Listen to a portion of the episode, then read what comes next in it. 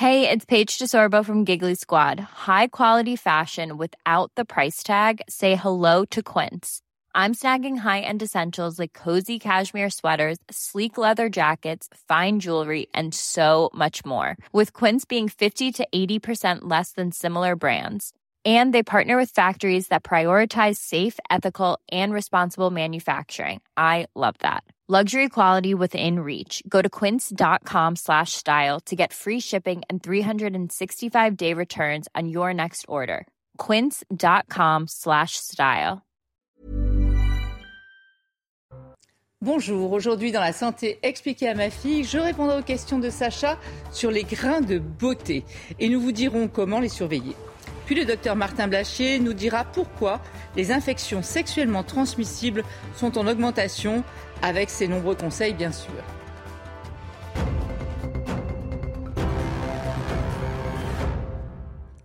Alors Sacha, on s'intéresse aujourd'hui aux grains de beauté. Ils font partie intégrante de notre identité. Hein. Mais c'est vrai qu'on se pose souvent des questions.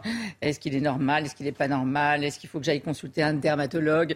Est-ce qu'il faut Est-ce qu'il pourrait être cancéreux ou pas? Donc il y a plein de questions qui se posent. Et aujourd'hui, on va voir s'il faut s'inquiéter et si oui, quand il faut s'inquiéter. Alors avant de voir quand il faut s'inquiéter, est-ce que tu peux nous réexpliquer ce que c'est un grain de beauté. Pourquoi euh, tout à coup, euh, au milieu du bras, on va avoir une tache euh, plus foncée que le reste? Et personne n'a les mêmes au même endroit. Ouais, ça vient d'où? Alors ça vient, en fait, on n'en a pas à la naissance. Hein. Il y a ce qu'on appelle un névus qui peut arriver à la naissance, mais c'est autre chose. C'est pas un grain de beauté, c'est une tache un peu grosse. Mais sinon, on ne naît pas avec des grains de beauté. Ça arrive quand alors? Ça arrive au moment de l'enfance. Vers l'adolescence, il y en a pas mal qui viennent une petite poussée vers l'adolescence. Au moment de la grossesse aussi, sûrement lié à, aux hormones. Hein. Euh, et puis en fait, on en a plein comme ça jusqu'à 30, 35 ans. Et après, il n'y en a plus de nouveaux qui apparaissent. C'est-à-dire qu'en fait, jusqu'à 30-35 ans, on a notre capital. Voilà, de, et après, c'est bon, quoi, ils sont tous là. Alors, on peut en avoir absolument partout, sur tout le corps. Ce qu'il faut comprendre, c'est que le grain de beauté, en fait, c'est une erreur. C'est un bug euh, dans le corps. Tu sais que dans les couches profondes de la peau, il y a des cellules que l'on appelle des mélanocytes. Ces mélanocytes sont là pour fabriquer des grains de mélanine, de pigments. C'est ce qui apparaît, par exemple, euh, quand on est au soleil. Les mélanocytes vont libérer de la mélanine, c'est ce qui va donner le bronzage. Mais on y reviendra, on fera une émission sur le bronzage. Donc en fait, on ne sait pas pourquoi, on ne sait pas comment, de manière totalement aléatoire, quelques-uns de nos mélanocytes bug et envoient comme ça des pigments de, mélanine à la surface de la peau, comme ça, sans, raison. mais ça n'a aucun caractère de gravité. Non, c'est bénin la plupart du temps. Mais tu vois, tu, ils ont, alors les couleurs, elles peuvent être très variées. Elles peuvent être euh, très très claires, couleur chair. Elles peuvent être marron clair, marron foncé. Il y en a parfois qui sont noirs. Pareil, les tailles, il y en a des tout petits, il y en a des un peu plus gros. Généralement, ça fait moins de 6 mm. Mais bon, tu peux avoir quand même toutes les tailles. Et surtout, tu peux en avoir absolument sur tout le corps. Donc voilà ce que sont ces fameux grains de beauté, une erreur euh, qui arrive comme ça de manière totalement euh, aléatoire. Et alors, quand est-ce qu'on s'inquiète? Est-ce que c'est quand le grain de beauté va être en relief, va être bombé? Est-ce que c'est quand il y a un poil dedans? Est-ce que c'est quand il commence à saigner? À quel moment un grain de beauté peut être euh, dangereux? Alors ça, c'est vraiment, ce sont vraiment les questions que tout le monde se pose. Alors qu'il soit bombé ou plat, il n'y a aucun signe de gravité, ça ne change rien. Euh, qu'il y ait un poil ou pas, ça ne change rien. On peut l'enlever. On peut le couper, on peut l'arracher, on peut l'enlever. Ce n'est pas ça qui va transformer quelque chose de bénin en quelque chose de malin, en un cancer. Hein. Euh, qu'il soit, qu'est-ce que tu m'as dit encore Si ah, saigne. Alors s'il saigne euh, avec des raisons, c'est-à-dire que par exemple, euh, quand, vous quand, quelqu'un se rase et qui fait saigner le, le grain de beauté, il y a une raison, c'est normal. Pas dangereux. Euh, S'il c'est un frottement avec la bretelle de soutien-gorge, il y a une raison. Alors qu'est-ce qui est dangereux Alors tout ça, tout ça c'est pas dangereux, mais ça c'est important de le, préciser. Hein. Poilu, bombé ou qui saigne avec une raison, aucun risque de cancérisation. En revanche, le facteur essentiel de cancérisation d'un grain de beauté, c'est le soleil. D'accord. Le soleil, en fait, qu'il faut comprendre, c'est que on a tous un Parce qu'en fait, on va voir qu'il y a des gens plus arides que, d'autres, qu'un grain de beauté se transforme en mélanome, en cancer. Pourquoi le soleil Pourquoi le soleil? Parce qu'en fait, le soleil, euh, c'est une agression pour la peau, tu sais. Mhm. Euh, et notre corps se, protège, notamment avec le bronzage, la peau qui s'épaissit, etc. Mais c'est une agression pour la peau. Et on a tous Et là-dessus, on est tous différents. On a tous un capital solaire qui nous est propre.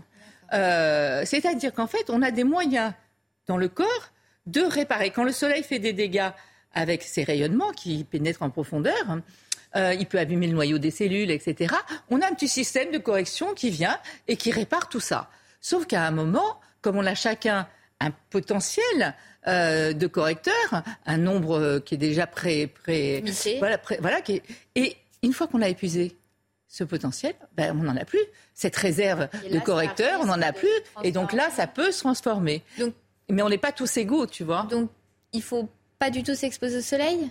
Alors, le soleil, bah pas du tout. On n'aime pas ça. Alors attention, pas possible. Attention, il y a des gens, par exemple, avec la peau claire, euh, les cheveux roux et les yeux clairs. De toute façon, eux, il vaut mieux qu'ils ne s'exposent pas au soleil, puisque de toute façon, ils ne vont pas bronzer, ils vont brûler. Euh, donc en général, ils le savent, hein, ils ne s'exposent pas. Mais pour répondre à ta question, plus de risque de, que ça se transforme en cancer. Tout à fait. Mais pour répondre à ta question, il faut surtout éviter, ça c'est pour tout le monde, de s'exposer au soleil entre 12 heures et 16 heures. Parce que c'est là où les rayons sont les plus puissants, les plus forts, qui vont attaquer en profondeur nos cellules.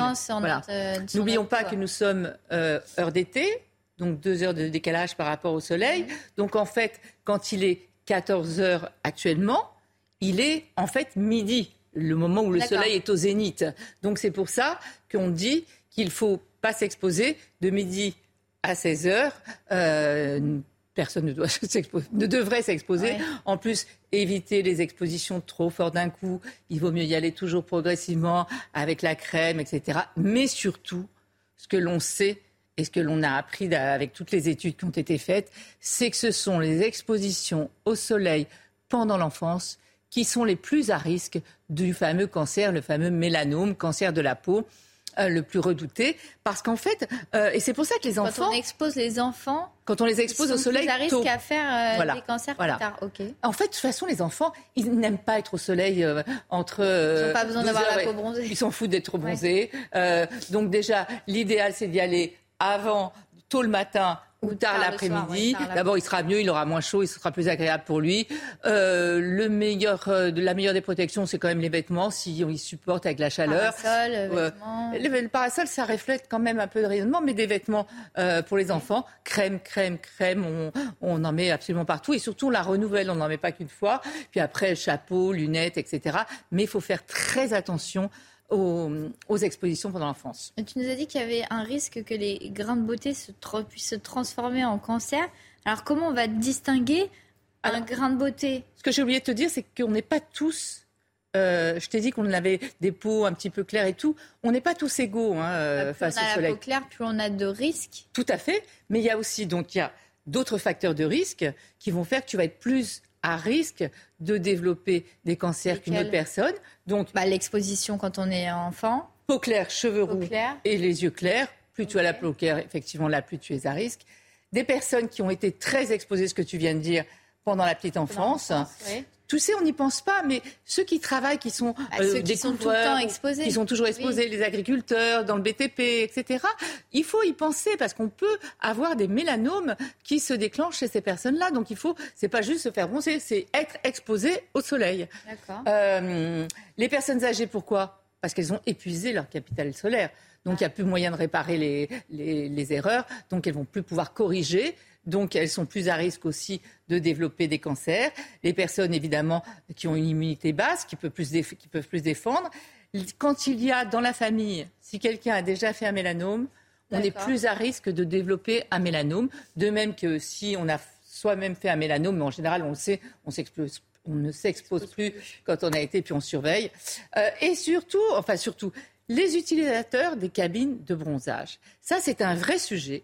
On sait que c'est vraiment lié exposition aux cabines UV avec l'apparition de cancer, l'augmentation de l'apparition de cancer. Parce qu'en fait, dans les cabines de bronzage, il y a essentiellement des UVA, des ultraviolets A, qui sont ceux qui vont en profondeur dans la peau et qui attaquent le noyau de nos cellules, qui va faire que ça va se transformer en cancer. Et en plus, c'est un leurre, c'est une arnaque. Parce qu'en fait, on pense qu'on va bronzer, mais en fait, ça va juste transformer la mélanine à la surface de la peau.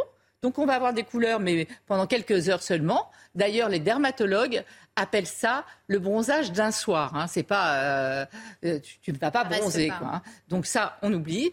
Et puis après, sa question, c'était quoi? C'était bah, comment on reconnaît un grain de beauté euh, normal, juste donc un mm. bug des, cellules, et euh, face à un, grain de beauté cancéreux, un, alors, mélanome? Alors déjà, ce ne sont pas les grains de beauté peuvent se transformer en cancer, en mélanome, mais dans 20% des cas.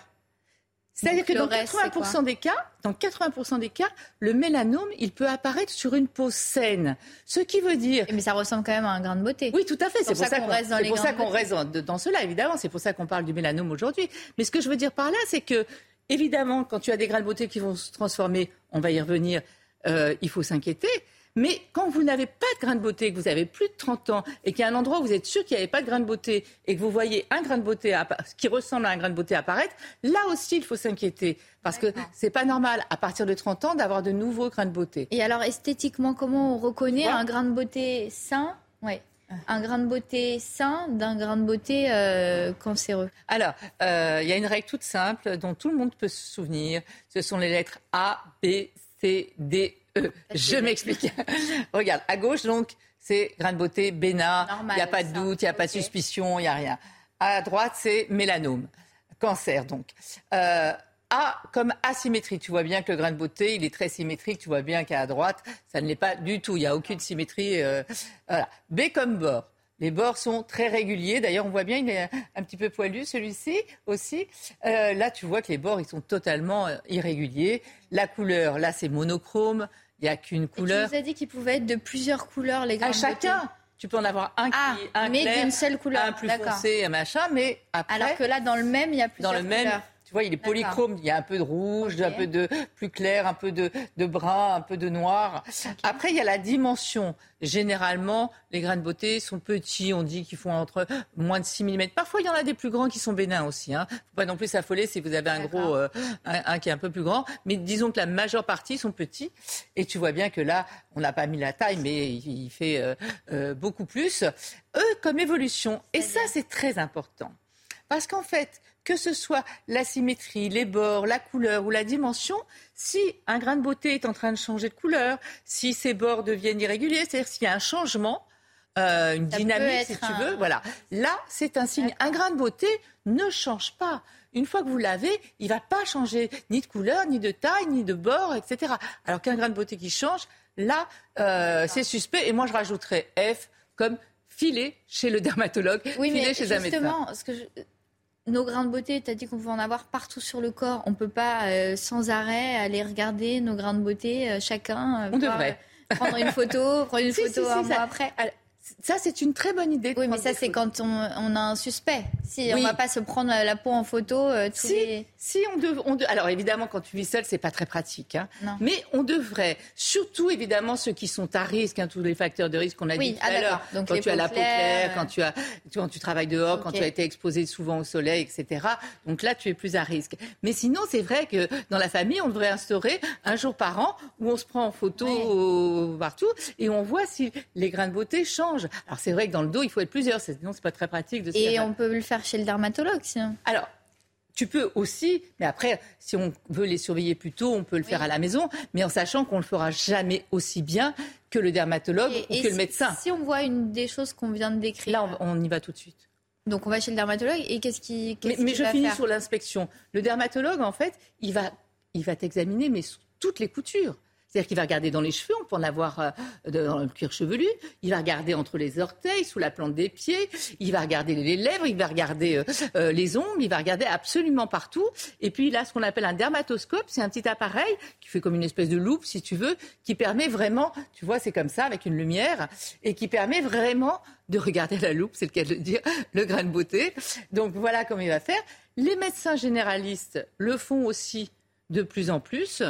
Euh, et puis tu me disais. Bah, qu'est-ce qu'on fait si, si, on a un grain ah de bah beauté suspect ou si le dermatologue trouve un grain de beauté suspect? Qu'est-ce qui se passe? Bah, le, dermatologue, euh, le médecin va l'envoyer généralement au dermatologue avec lequel il travaille régulièrement. Et là, on va faire l'anatomopathologie pour savoir exactement de quoi il s'agit. Puis après, il y a tous les traitements. Mais voilà. Si on s'y prend tôt, on peut. Bien sûr. C'est essentiel ce que tu viens de dire. Parce qu'un mélanome qui est pris tôt guérit. Donc ce qu'il faut absolument faire, c'est évidemment la prévention, notamment avec le soleil, faire très attention puisque c'est le facteur de risque numéro un. et ensuite du dépistage, du dépistage, du dépistage. On s'examine les grains de beauté. Il ne faut pas non plus tomber dans la psychose du grain de beauté. Hein. Mais en tout cas, prévention et dépistage, c'est idéal car quand c'est pris tôt, on guérit beaucoup mieux.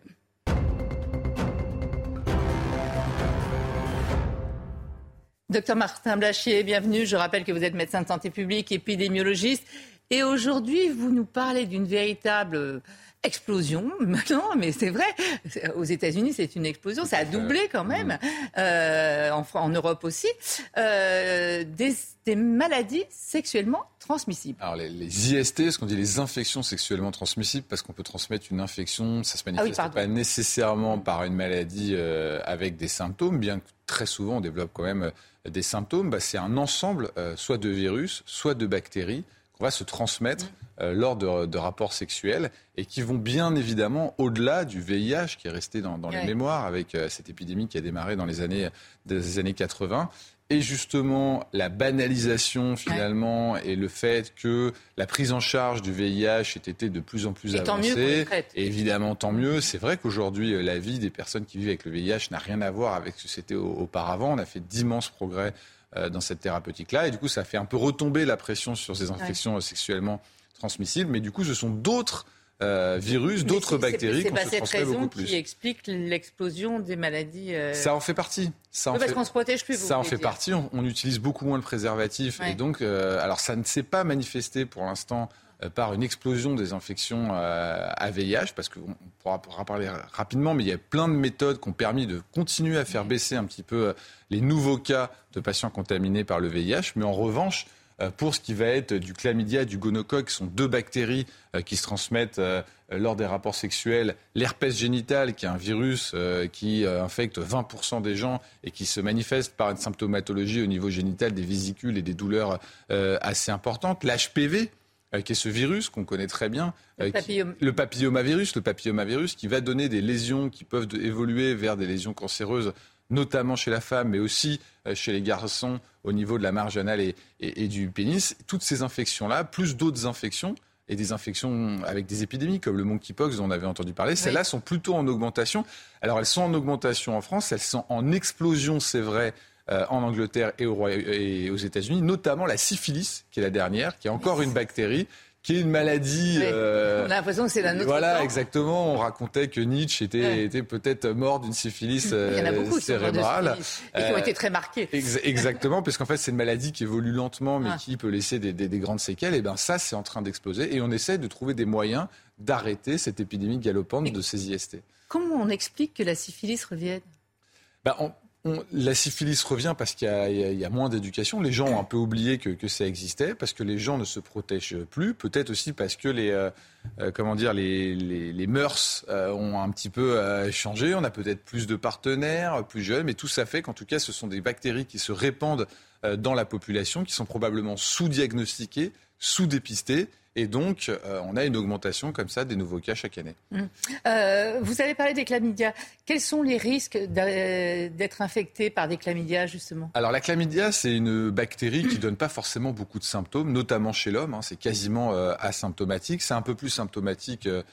chez, la, chez la femme, ça peut donner des urétrites, ça veut dire qu'on va peu, ça va brûler quand on va, quand on va uriner, et puis ça peut passer extrêmement vite. Le problème, c'est que si l'infection à chlamydia continue, en fait, ça va créer des inflammations et créer des espèces d'adhérence euh, dans le petit bassin de la femme et ça peut entraîner des stérilités post-chlamydia sans qu'on ait eu aucun symptôme. C'est pour ça d'ailleurs que la haute autorité de santé recommande chez les femmes sexuellement actives, comme on dit, euh, mais en gros entre 15 et 30 ans, de faire régulièrement des dépistages de chlamydia pour pouvoir les traiter et éviter la création de ces adhérences euh, au niveau abdominal pour éviter ces stérilités qui pourraient être tout à fait, ou infertilité, on n'est mm. pas forcément obligé d'aller jusqu'à la, euh, stérilité, euh, mais qui peuvent après être très compliquées. Il faut aller libérer les adhérences, il faut faire des PMA alors qu'on aurait pu tout à fait les éviter. Donc des dépistages à partir de, 15 ans. Et il y a des moments où on fait ces dépistages. À partir de 15 ans? Bah, quand on est sexuellement active, on dit entre 15 et, 30 ans, mais après c'est très variable. Bah, selon la haute autorité de santé, c'est tous les ans, mais après ça dépend évidemment euh, de vos habitudes et, de votre vie euh, sentimentale, j'ai envie de dire, et votre vie euh, sexuelle. en gros, à chaque fois que vous changez de partenaire, ou si vous, avez une activité, que vous avez des multiples partenaires, essayez de le faire tous les ans pour traiter le plus tôt de l'infection possible. D'accord. Et donc, quand on va se faire dépister, on fait donc pour chlamydia, pour gonorrhée, pour syphilis, pour euh, le sida. Euh, l'hépatite B, excusez-moi, et le, et le, sida. Et le papillomavirus. Et le, et le papillomavirus. Alors, le papillomavirus, c'est plutôt sur le frottis que les femmes vont le faire. Donc c'est plutôt donc autour du, du, dépistage. Mais quand on fait vraiment le bilan IST, c'est ce que vous dites. C'est on fait la syphilis, on fait le VIH, on fait l'hépatite B et on fait maintenant de plus en plus avec des prélèvements urinaires. Donc on n'a plus besoin d'utiliser un écouvillon euh, que ce soit chez l'homme ou que ce soit chez la femme, on fait, on fait pipi dans un petit pot et on peut vous dire voilà ce que vous avez. Et en plus, ce qui est quand même intéressant, c'est que les trois, en tout cas syphilis, chlamydia, gonocoque, si c'est positif, vous prenez un traitement antibiotique et c'est guéri. Et de vous protéger de toutes les séquelles que vous pouvez avoir, notamment pour la chlamydia, ces adhérences intra-abdominales qui peuvent jouer sur votre fertilité, ce sont des femmes jeunes, et la syphilis qui peut évoluer au bout d'un moment vers un certain nombre de séquelles et puis surtout qui peut vous faire la transmettre à d'autres partenaires. Mais, mais quand on assiste à une explosion, comme vous le disiez, au Royaume-Uni, euh, aux États-Unis, etc., ça veut dire quoi? Qu'il faut aussi éduquer très jeunes, il faut inciter au dépistage euh, sanguin et euh, chez le gynécologue euh, à partir d'un certain moment. Il faut faire de la prévention. Les préservatifs vont pas tout empêcher non plus. Alors hein. déjà, ça c'est quelque chose, c'est très important ce que vous dites. Il y a deux infections qui ne sont pas totalement protégées par le préservatif. C'est la transmission de l'HPV. Donc, du, papillomavirus. du papillomavirus, qui est le virus qui va pouvoir faire des petites lésions sur le col notamment des femmes, mm. et qui va pouvoir faire des, cancers du col de l'utérus, dans de très rares cas évidemment, mais voilà, c'est dommage que ça se transmette autant sur certaines souches du papillomavirus. Et puis vous avez l'herpès génital. L'herpès génital, c'est très douloureux, c'est très pénible et ce n'est pas protégé euh, par le préservatif. Donc le préservatif, c'est très utile et évidemment, ça protège contre la majorité, notamment le VIH hein, qui continue de, circuler. Mais c'est important aussi de se faire dépister parce que euh, le dépistage fréquent est donc globalement tous les ans, si jamais on change fréquemment de partenaire, et puis le jour où vous êtes avec un nouveau partenaire, et ça je pense que tout le monde devrait le faire, ou avec une nouvelle, euh, ou avec une nouvelle partenaire, à ce moment-là, vous faites un bilan et vous êtes tranquille. Et si vous venez d'être avec, vous pouvez le refaire éventuellement quelques semaines après. Vous savez ce qu'il y a. S'il y a une bactérie, on se traite et puis on en est débarrassé. Il faut garder cette idée en tête que ça se traite. Donc en fait, c'est dommage de ne pas dépister. C'est n'est pas quelque chose qui va vous arriver dessus et vous ne pourrez rien faire. Vous allez le traiter. Et puis il y a la vaccination HPV, la vaccination hépatite B. Euh, qui protège contre ces, deux virus et qui peut faire en sorte que... Pareil, on peut le dire, HPV euh, maintenant aussi chez les garçons. Aussi chez les garçons, et c'est de l'HPV le faire avant le début de l'activité sexuelle, parce que c'est en général au début de l'activité sexuelle qu'on attrape ces HPV qui peuvent être cancérigènes. Merci pour tous ces bons conseils, docteur Blachier. Merci à vous de nous avoir suivis et rester en notre compagnie. L'info, c'est sur CNews. Even when we're on a budget, we still deserve nice things. Quince is a place to scoop up stunning high-end goods for 50 to 80% less than similar brands. They have buttery soft cashmere sweaters starting at $50, luxurious Italian leather bags, and so much more. Plus, Quince only works with factories that use safe, ethical, and responsible manufacturing. Get the high-end goods you'll love without the high price tag with Quince. Go to quince.com/style for free shipping and 365-day returns.